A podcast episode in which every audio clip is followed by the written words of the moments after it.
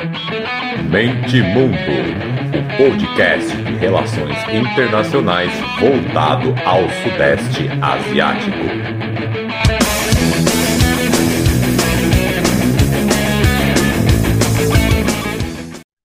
Fala galera, podcast Mente Mundo na área.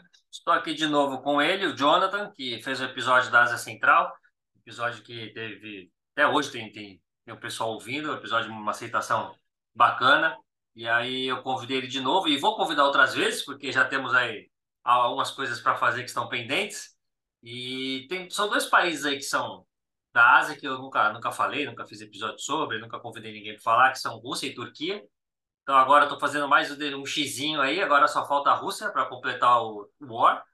E aí eu chamei o Jonathan, estava conversando para fazer um sobre a influência da Ásia, da, da Turquia na Ásia Central e ele topou. Então, desde já agradeço é, por topar, ser solícito. E a gente estava conversando aí em off aí no Twitter esses dias, aí trilhamos mais ou menos um caminho bacana para a gente falar aí da Turquia moderna, da Ásia Central. E é isso, simbora. Tudo bom, Jonathan? Obrigado de novo aí. E aí, Walter, beleza? Agradeço pelo convite mais uma vez. Acho que já faz um ano, mais ou menos, ou próximo de um ano, né?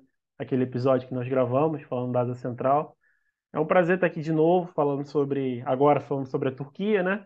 E mais uma vez abordando aqui a Ásia Central, um espaço que a gente, que eu geralmente, né, falo que nós conhecemos tão pouco, temos, tão, temos poucas informações, ou é um pouco nebuloso saber, assim, nós não temos com tanta clareza como é a construção social, política da Ásia Central. Então, é legal vir aqui falar com você hoje sobre a relação da Turquia com a Ásia Central, né?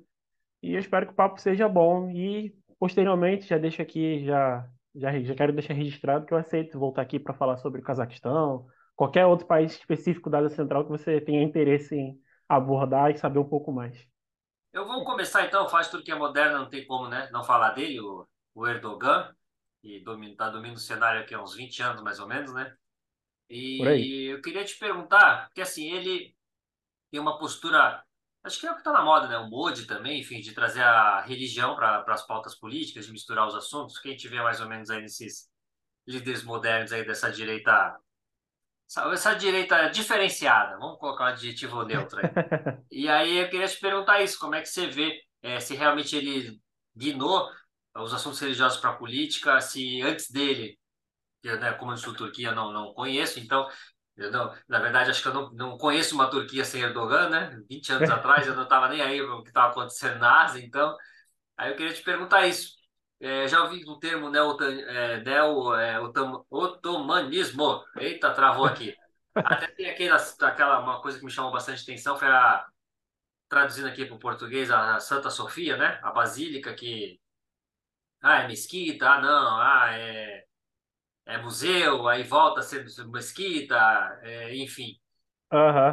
Queria só que você desse essa pincelada aí, se realmente ele misturou os assuntos, antes dele não era tão latente a, a religião na política, se ele usa disso para benefício próprio, é, capital político, se realmente há essa diferença, se realmente esse neotamanismo aí acontece. Eu acho que eu travei de novo passar a palavra, eu não vou arriscar mais não. Hein?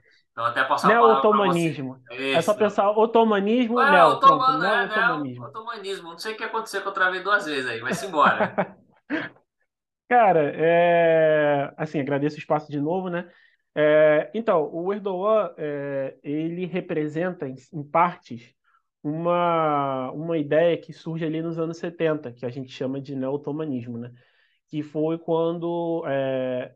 ocorreu transformações tanto no aspecto interno da Turquia, que foi o surgimento de uma burguesia, ou uma classe média, para ser mais exato, né, usar o termo mais correto, de uma classe média é, tendo, considerando os valores islâmicos, retomando os valores islâmicos para a identidade nacional da Turquia, e também a própria, a própria transformação no cenário externo que a Turquia estava passando, que era a recusa uh, do ingresso na União Europeia e também a, a, o conflito com Chipre, em que eles não receberam nenhum tipo de apoio da, da do Ocidente. Né? Foi um apoio assim é, exacerbado, na verdade não teve apoio. Então, isso foi o que feriu uh, a elite política turca naquela época, que era pautada, né, que era altamente influenciada pelo kemalismo, que é baseado nas ideias e na, nas próprias concepções do, do Ataturk, que foi Kemal Ataturk, que fundou a, a, a República Turca. Então, o neo-otomanismo, o Erdogan, ele em parte representa o neo-otomanismo porque ele é forjado, em certo modo, né, a partir dessa ideia de valorizar, de uma identidade nacional, valorizando o, o, os traços é, é, otomano-islâmicos da, da, da, Turquia, enquanto que o kemalismo era mais voltado para fazer uma construção da identidade nacional da Turquia aos moldes europeus, aos moldes ocidentais. Então, o Erdogan, ele traz, ele de fato, ele tem, é, traz essa pegada da religião para a construção da identidade nacional e tudo mais. Mas é difícil dizer que ele é um neo-otomanista porque existem é, algumas, alguns padrões, algumas diferenças que a própria construção da política externa do partido dele hoje tem. É dentro do próprio círculo uh, acadêmico turco, não é, não, é, não é algo totalmente correto, não é, não é algo totalmente aceito por todos, que uh, o neo-otomanismo represente a figura do Erdogan ou do partido em que ele é, está, né? Desde o começo dos anos 2000 por aí. Então, desde que o partido dele, o partido, agora me fugiu o nome do partido, mas desde que o partido ascendeu ao poder em 2002 até ele, até de fato o Erdogan é, é, ingressar na presidência da Turquia, a gente não pode dizer que ele é 100% neo-otomanista, mas o neo-otomanismo, ele sim tem alguma influência para a expansão da forma como a Turquia expandiu a sua influência geopolítica para as regiões é, vizinhas, né? E não só focada na, na numa, numa, relação geopolítica com o Ocidente, que era uma marca muito forte do kemalismo, né? O kemalismo ele se voltou totalmente para o Ocidente, nas práticas culturais, sociais, no Estado secular, né? Em que a a visão religiosa, a visão imperial deveria ser superada. Eles entendiam que essa visão religiosa imperial era justamente o atraso da Turquia. Então, nos anos 70, a gente tem essa mudança, essa quebra de paradigma, né? com o neo-otomanismo falando, não, a gente também não precisa ignorar totalmente esses traços religiosos, históricos otomanos. A gente pode trazer isso para a construção da nossa identidade nacional. Mas, por outro lado, é, a gente não pode dizer que é, hoje o, o Erdogan ele é 100% neo-otomanista. Eu, essa semana retrasada, né, passada, ele veio com o papo também de mudar a Constituição, né, e aí eu lembrei disso, né, do, do Ataturk e o esforço dele em ser secular a política, né, e aí eu pensei, será que é, o Erdogan está querendo virar, porque, mas quer, quer, quer não, né, o Ataturk é o pai, né, considerado o pai da Turquia moderna, aí eu não sei também até que ponto lá dentro o, o Erdogan mudar a Constituição, mudar, dar uma, uma guinada, pega mal entre as próprias correntes internas lá dentro, né? É meu, meu... Mas tem uma, tem, tem uma curiosidade, Walter. O, o neo-otomanismo, apesar dele ter essa visão é, diferente, né, oposta, no que tange a construção da identidade nacional da Turquia, em nenhum momento os neo-otomanistas ou a própria corrente ela julga ou coloca em xeque as conquistas da, do, da República Turca moderna, que foi fundamentada no kemalismo. Em nenhum momento ela julga ou tenta ultrapassar essas conquistas ou colocar em dúvida todas essas conquistas. Em nenhum momento. Ela só entende que a construção da identidade nacional não precisa ser totalmente pautada aos moldes ocidentais. Não precisa ser um modelo europeu, é um modelo em que ignore toda a religião ou o passado do Império Otomano e tudo mais. Não, eles entendem que você pode trazer isso para a construção da identidade interna e, posteriormente, isso foi utilizado, especialmente a partir dos anos 80, é, para a expansão da influência geopolítica da Turquia, entendeu? Então, não necessariamente é, você ser neo-otomanista, você ignora o kemalismo. Não, são só visões em alguns pontos, entendeu? Que são distintos. Mas eles se complementam. Até mesmo a visão dele sobre política externa, no final das contas, o cerne dos dois é, são os interesses nacionais da Turquia. É sempre a Turquia como um ator, um líder é, é, regional, entendeu? no caso do neo-otomanismo, posicionar a Turquia como um líder regional, mas mantém aquela lógica do kemalismo, que é o quê? O interesse nacional acima de tudo. Entendi. Aí pegando o gancho de política externa que você falou, aí também outra impressão de quem vê de longe é que não com a mesma força, né? É muito complicado tentar pôr no papel, né? Sair tirar do papel e pôr na prática. Mas com a criação, o Erdogan tem criado uns fóruns de países túrquicos que ele chama, né? estados turcos aí, que a gente entra aí para falar da Ásia Central. É, eu queria que você falasse um pouco disso, e às vezes parece até que ele meio que tenta, não, não copiar, porque copiar não é a palavra, mas mais ou menos os moldes da Rússia, de ah, um país que tem boa minorias russas, mas, né, mas que naquela região ali é a maioria, então a gente está aqui para te defender se por acaso tiver algum problema, enfim, algo nos, nos moldes que o, que o Putin vem fazendo. É mais ou menos por aí? Então, é, em parte sim, porque, por exemplo, tem o panturquismo, o panturanismo, o kemalismo e o próprio neotomanismo, como a gente citou. Essas correntes, em algumas medidas, principalmente o panturquismo, o panturanismo, eles têm sim uma certo, um certo grau de influência hoje, né? se a gente for pegar a versão moderna dessas ideologias, ela tem algum grau de, de semelhança ou bebe um pouco da fonte do neo-eurasianismo, que é a, a versão russa, né? entendimento russo de que eles têm um certo poder telúrico de, de, de, de, expansão sobre os territórios que fizeram parte da União Soviética. Só que eu diria que a principal diferença entre esse neo-eurasianismo russo e essas ideias turcas que têm algum grau de influência do neo-eurasianismo é que aqui a identidade nacional, por exemplo, no panturquismo, no panturanismo, os elos históricos, culturais, religiosos, elas têm muito mais peso do que no, no neo-eurasianismo russo. Então, por exemplo, no neo-eurasianismo russo, a questão territorial é muito forte. No panturquismo, no panturanismo, não. É o elo cultural, o elo identitário o elo histórico, a construção histórica que esses países tiveram. E é justamente a partir disso que a Turquia, nos anos 90, e não necessariamente na figura do Erdogan, é, ela começou a estabelecer é, é, blocos, não diria blocos, mas organizações, é, organismos, para poder valorizar essa aproximação, esse elo cultural. Então, você, por exemplo, falou do Conselho dos Estados Túrquicos, vamos assim dizer, que é como a gente conhece, mais conhecido no Brasil. Ela só foi criada em 2009 esse conselho. Mas antes desse conselho, nós já tínhamos, por exemplo, é, organismos para promover a integração cultural da Turquia com, com, países do Cáucaso e da Ásia Central.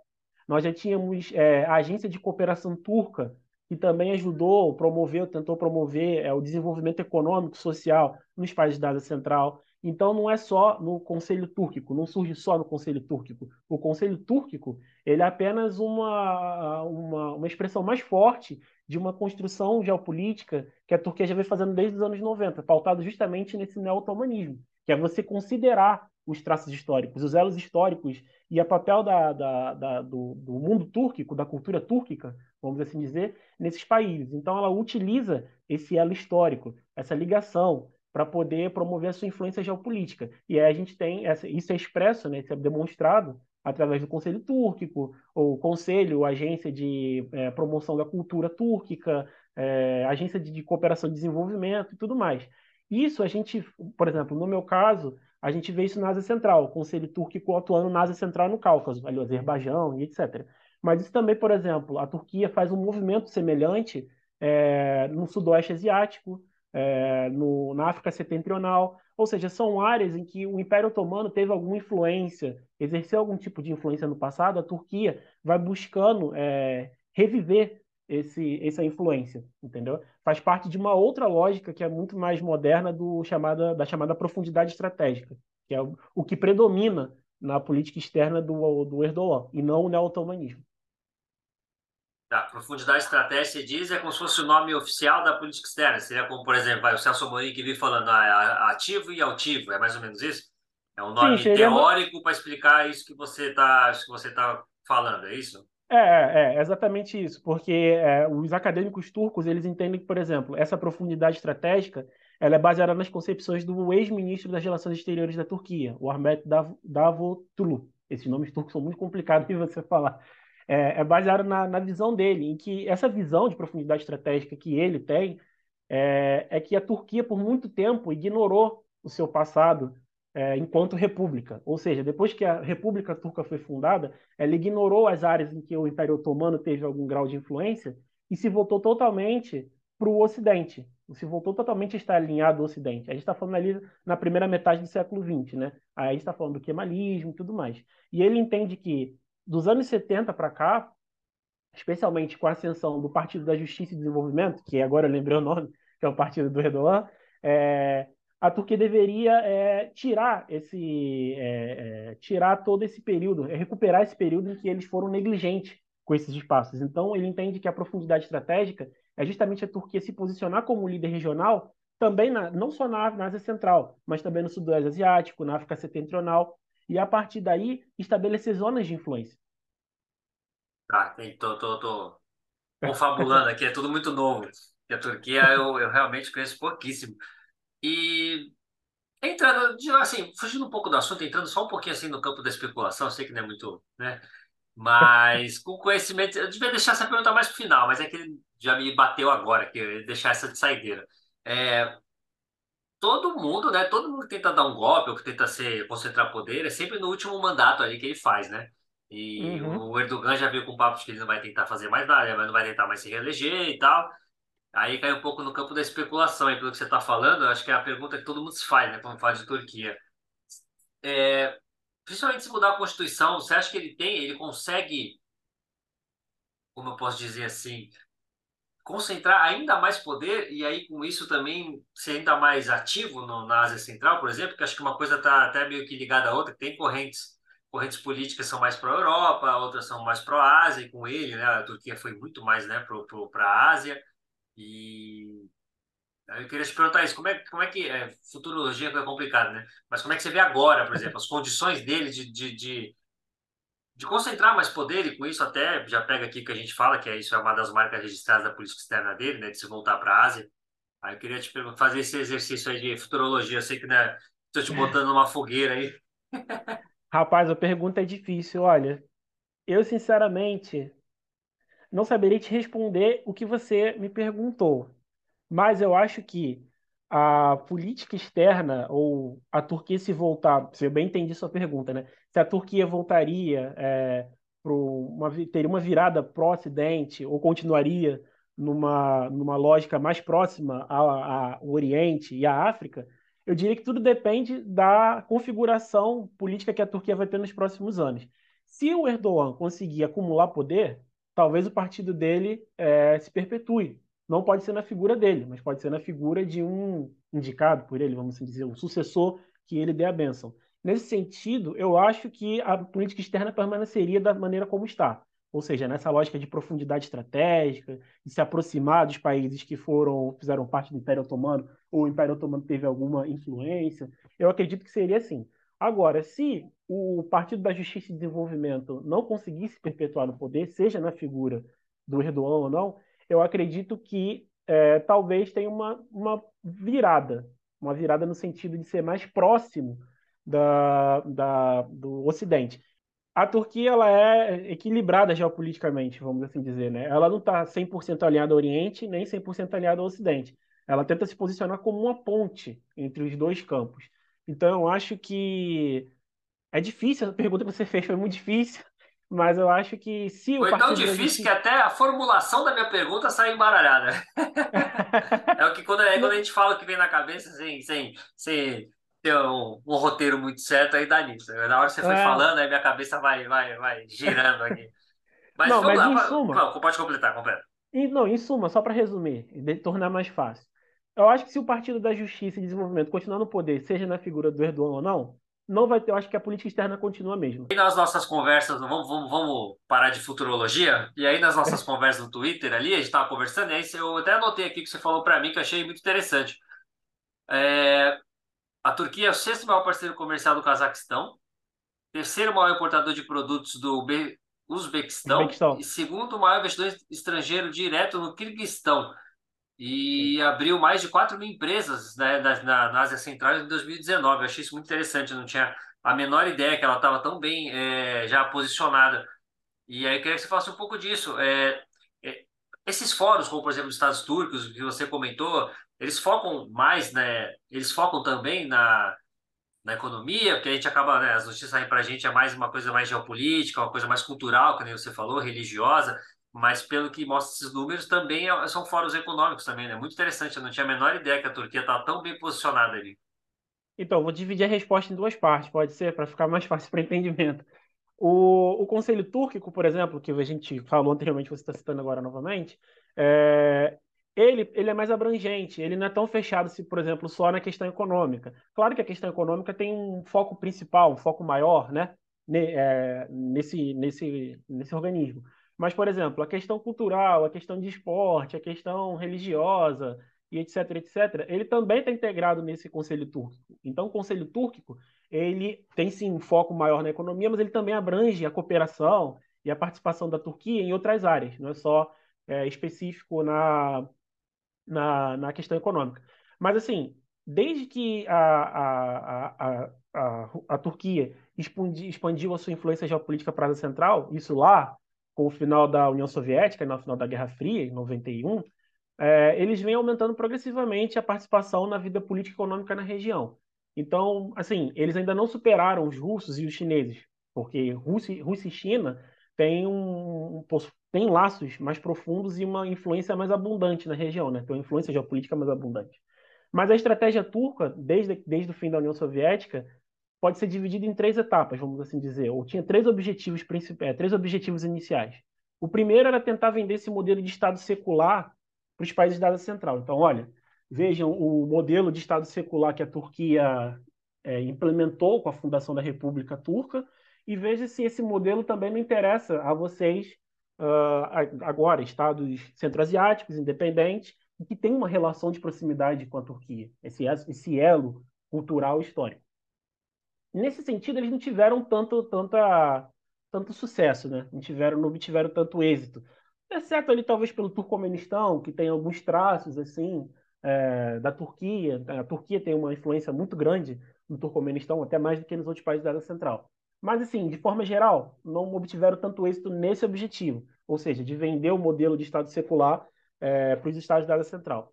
Mas os outros dois objetivos era ter acesso aos recursos naturais da Ásia Central. Veja, a Ásia Central é uma, uma região que tem uma abundância de recursos naturais, seja em ouro, como por exemplo no Quirguistão, seja em gás natural na Turquia, no Turcomenistão, seja em petróleo também no Cazaquistão, ou gás também no Uzbequistão. Então, assim, a, eles tinham a intenção de adentrar na Ásia Central para ter obter recursos naturais é, centro-asiáticos para a própria Turquia, né, que naquele período ali nos anos 90, no final dos anos 90, começo dos anos 2000, passava por uma transformação industrial, né? então exigia muito recurso, semelhante que a China fez Ásia Central neste século, e a outra, o outro objetivo deles era se apresentar como um hub logístico, ou seja, o território turco como um hub para receber esses bens, esses recursos da Ásia Central e que dali fosse exportado para outras, outras áreas do mundo.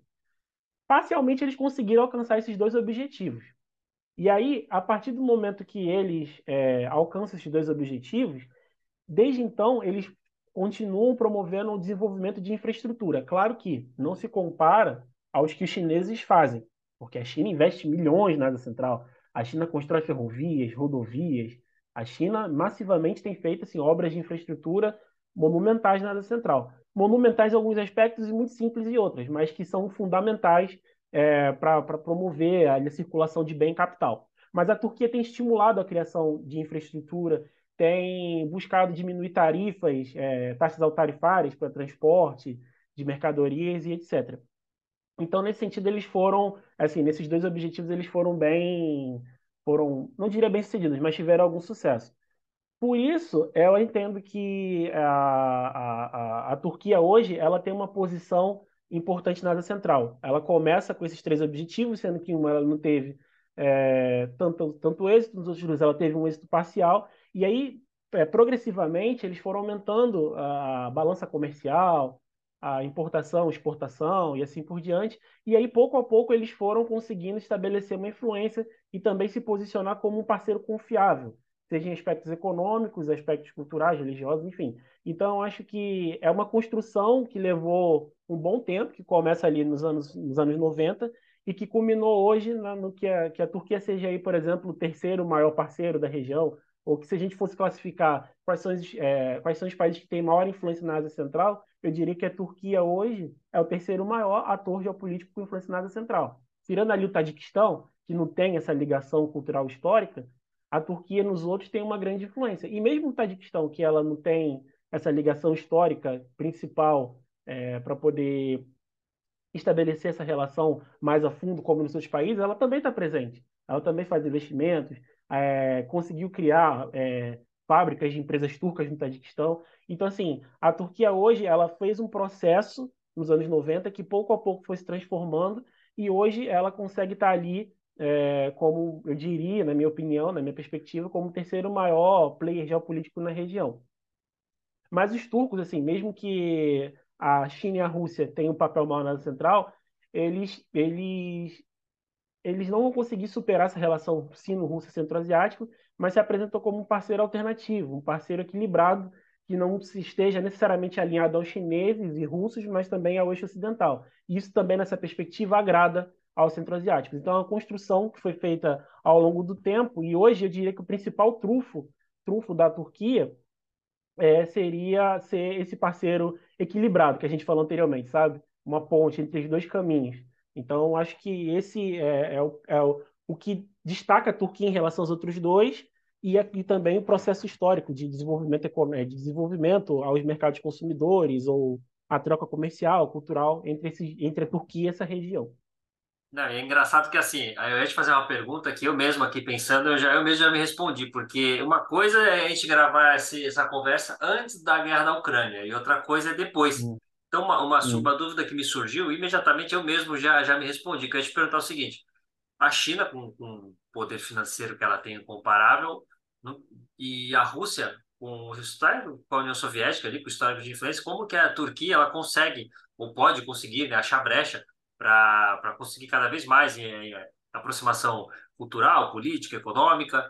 E aí você falou de hub, né? Ah, a Turquia tenta se colocar como hub e agora faz todo sentido, porque a Rússia é o país mais isolado do mundo hoje. Isso mesmo que o Putin caia, que entre alguém moderado, que agarre com a guerra, que fale eu amo o Ocidente, e pode fazer o que for. Essas sanções, esse isolamento, isso não vai cair, porque isso é, tem outra ordem, né? A ordem de é ordem hum. geopolítica, é ordem de, de quem é que manda nas, nas relações internacionais, enfim, é outro papo que pode entrar quem for lá. Pode, podem colocar o Trudeau para comandar a Rússia, a Rússia vai continuar isolada. Então, isso faz todo sentido do mundo. A Turquia, talvez até daqui uns anos aqui, até, até passe a Rússia em importância na região, porque é muito mais é muito mais jogo né, para os países da Ásia Central negociarem com a Turquia, porque a Turquia acaba sendo esse hub que você falou aí para é para uma conexão com o Ocidente, né? Faz muito sentido. E quando você falava, primeiro me surgiu a dúvida, e ao mesmo tempo eu mesmo fui me respondendo e pensando, nossa, isso faz muito sentido. A Turquia está muito bem posicionada na Ásia Central ali e, e, se destacar até mais que a Rússia mesmo. E tem uma outra perspectiva, Walter, que eu acrescentaria a sua, a sua dúvida barra sua pergunta retórica. É, a própria Turquia hoje ela mantém uma posição, volto, insisto nisso, né? Ela tem uma posição de ser uma ponte entre Oriente e Ocidente. Ela tenta, né? Esse é um termo assim manjado que eu não gosto muito de usar, porque o Cazaquistão também fala a mesma coisa, quer se vender como uma ponte entre Oriente e Ocidente. Todo mundo quer se vender como uma ponte entre Oriente e Ocidente. Mas vamos usar esse termo assim para ficar mais fácil. É, a Turquia, por ter essa visão de como ser uma ponte entre Oriente e Ocidente, ela não é neutra, mas ao mesmo tempo ela não se fecha para um lado nem para o outro. Ela está ali mantendo o canal de diálogo aberto para os dois, para as duas perspectivas, né? E isso interessa, é uma visão que o Turcomenistão, o Cazaquistão e o Uzbequistão, eles têm em semelhante com a Turquia. Eles não querem necessariamente se fechar a um lado e ignorar o outro. Eles não querem estar totalmente alinhados a uma perspectiva ou outra. Então, essa posição da Turquia de ser é, uma balança, um bom ouvinte dos dois lados, agrada ao Cazaquistão, ao Uzbequistão, ao Turcomenistão, que são ali os três principais países da região, né, economicamente falando. Então, essa aproximação, essa, essa, essa aproximação, vamos dizer assim, no campo da política externa, de, ser, de não manter uma neutralidade, mas de estar aberta a todos os lados, o que também é uma característica dos países do sul, sul global, é algo que aproxima ainda mais também os turcos dos centro-asiáticos. Ou seja, esses caras, os turcos, eles pensam como a gente. Ou seja, vamos aqui manter uma. Vamos sim ouvir os dois lados da, da história, né? os dois lados da perspectiva. Então, os turcos estão, assim, pensam como a gente. Então, a gente também pode se alinhar, pensar questões regionais, questões de segurança regional, econômica regional, com um país que está alinhado com a nossa perspectiva na esfera internacional. Então, além disso que você, você mesmo refletiu e chegou a resposta, eu também acrescentaria isso, que é essa, essa, essa semelhança na visão de política externa. Ou seja, vamos ouvir os dois lados, não vamos é, fechar, se, é, se fechar um se fechar outro. E, na verdade, isso é característica é, dos países do sul global. O próprio Brasil tem essa característica né, de não estar alinhado totalmente com um ou com o outro. Não, vamos ouvir ali os dois lados, tentar resolver pacificamente. Então é algo que aproxima também é, a Turquia da Ásia Central. Perfeito, show de bola. Então aqui, resumindo, a gente falou que o Erdogan com né, o otomanismo dele não necessariamente entra em choque completamente com o secularismo, né? Com, com, com a gente fala do kemalismo. Você sim, falou. Da, da, da, profundidade estratégica, falamos aqui de, de, de comércio também com a Ásia Central, com essa questão agora da geopolítica. Eu, por mim, eu estou satisfeitíssimo. Foi uma aula, mas aí você você que direciona. E tem alguns temas que, por eu não, não entender muito de Turquia, eu não falei. Tem algo que você queira comentar, adicionar, porque as dúvidas eu que acho... eu teria sobre Turquia na Ásia Central já estão saladíssimas. Inclusive, essa econômica, então, me, como o pessoal, o pessoal fala na internet, me, pegou desprevenida. Eu diria que eu só que gostaria de acrescentar uma coisa que eu acho que também para te deixar com uma pulga atrás da orelha. É...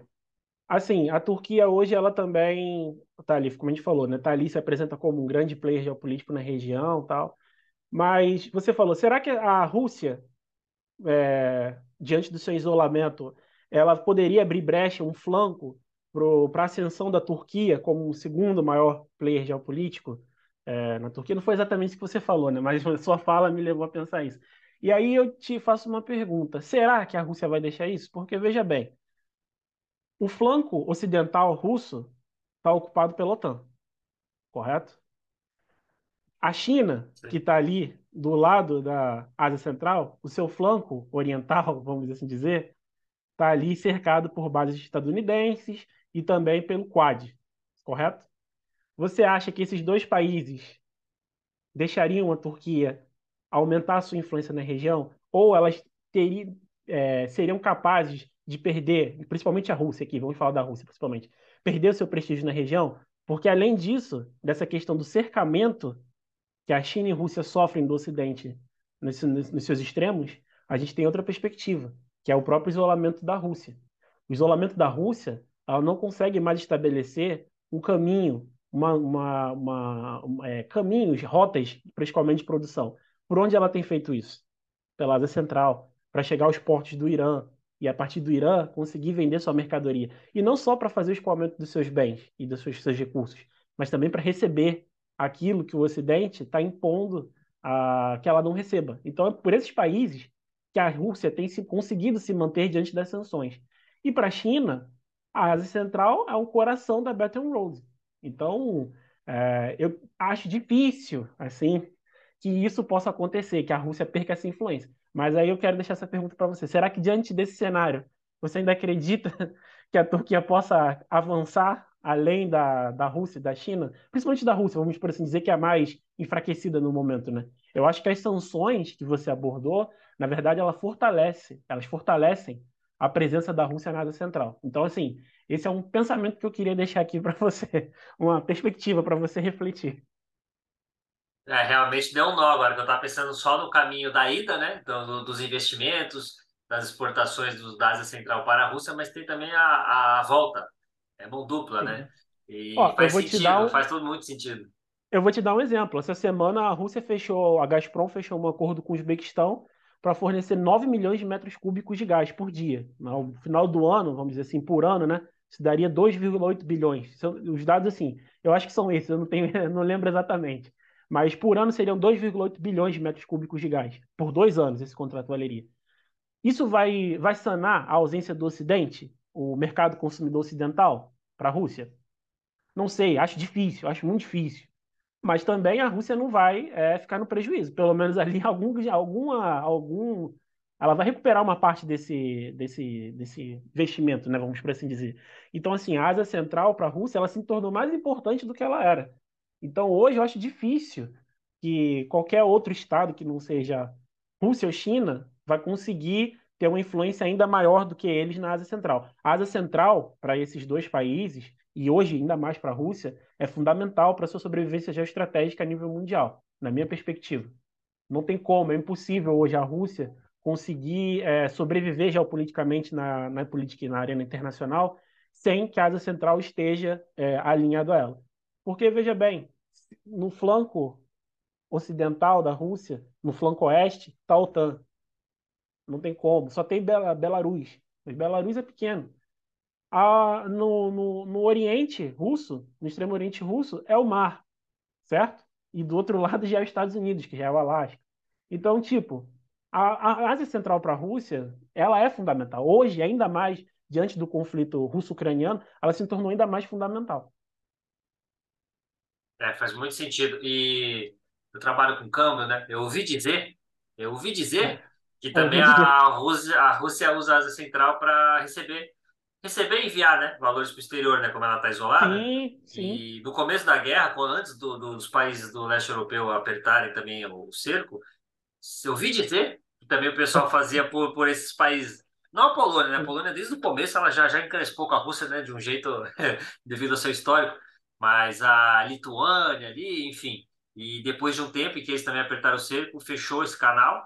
E aí, de novo, dizem as más línguas que pela Turquia até também, mas pela Ásia Central que você faz, que a Rússia usa essa, é, caminhos alternativos para continuar ligada no, no, no mundo, na, na, no, na, na, economia mundial. Isso, claro, eu vou... boatos, eu não sei de nada, entendeu? eu vou dar um exemplo para você de dados que eu vi essa semana, semana retrasada, não vou recordar com completa exatidão, mas, por exemplo, o nível de, de, de transporte de cargas, de bens, né, de mercadorias, que chegam na Turquia, é registrado um, um X, quantidade X, tantas toneladas. Aí transporta até a Ásia Central via Mar Cáspio. Você passa ali pelo Azerbaijão, Geórgia, Azerbaijão, Armênia, passa pelo Mar Cáspio, chega no Turcomenistão. Aí segue o seu caminho. Quando chega no Turcomenistão, ou qualquer outro país da Ásia Central, X toneladas. É o mesmo que foi registrado na Turquia. Quando entra na Rússia, geralmente, esse primeiro que esse produto ele já não chega na Rússia como sendo a origem a origem dele não é aquela mais que veio da Turquia. Ele já entra como um outro, como se fosse um produto cazaque, um produto uzbek, enfim, de algum país que não esteja adotando a sanção contra a Rússia. E já entra na Rússia com uma disparidade maior ou menor. Ou seja, a gente já vê aí que existe sim, não é uma boataria, um ouvir dizer, é de fato existe essa discrepância de dados que demonstram a, que a, a Turquia, não só a Turquia, assim, a Turquia é central, mas também o próprio, o próprio Emirados Árabes Unidos também tem sido uma rota para a Rússia receber aquilo que ela está impedida de receber pelas vias tradicionais, vamos assim dizer, sem seus caminhos alternativos. Então, assim, não é, não é uma boataria. De fato, os registros, os dados comerciais, os balanços comerciais, é, as próprias, próprias trocas cambiais, né? Elas demonstram essas diferenças. Essas diferenças é, é o que, demo, é que explicam né, por onde passa esse dinheiro para entrar, para sair, é o fluxo de entrada e saída de mercadorias, assim dizer. Por isso que a Rússia ela não está, ela está isolada, mas ela não está pior ou completamente isolada, 100% isolada, graças a esses países, Turquia, Ásia Central, Emirados Árabes Unidos, China também. China também é, ajuda nesse sentido, entendeu? Por isso que eu digo, a Ásia Central ela vai permanecer ali na, na como o coração da geopolítica russa, é, russa. Mas a Turquia, ela também está ali como tá ali dando uma aquele mosquitinho chato que fica no ouvido, sabe? A Turquia exerce essa função ali na Ásia Central. É, é, o que fragiliza a Rússia é que ela tem que comprar mais caro e vender mais barato, né? Por causa dessa terceirização aí, por causa dessa triangulação econômica, que ela está isolada, então tem, tem o pedágio para pagar para esses países da Central por fazer esse, essa triangulação. Mas, enfim, é isso. É, para a gente não entrar em muitos detalhes, senão daqui a pouco a ONU, o sistema SWIFT, o Bank of America, eles venham cair em cima da gente. É, por mim, tá, tá perfeito. Foi uma, uma baita aula. Se quiser acrescentar mais alguma coisa, é você que manda. Não, só agradecer o espaço mais uma vez para a gente conversar aqui sobre. Hoje a gente falou de Turquia, a gente começou falando de Turquia e vai encerrar falando de Turquia, China, é, Rússia, Ásia Central. É sempre, sempre legal a gente debater esses assuntos assim, porque eu acho que. Sim, e sem roteiro definido, que aí o, o, assunto vai, é. o assunto vai voando. Da outra vez também não teve roteiro definido, a gente simplesmente foi falando, Sim. falando, falando.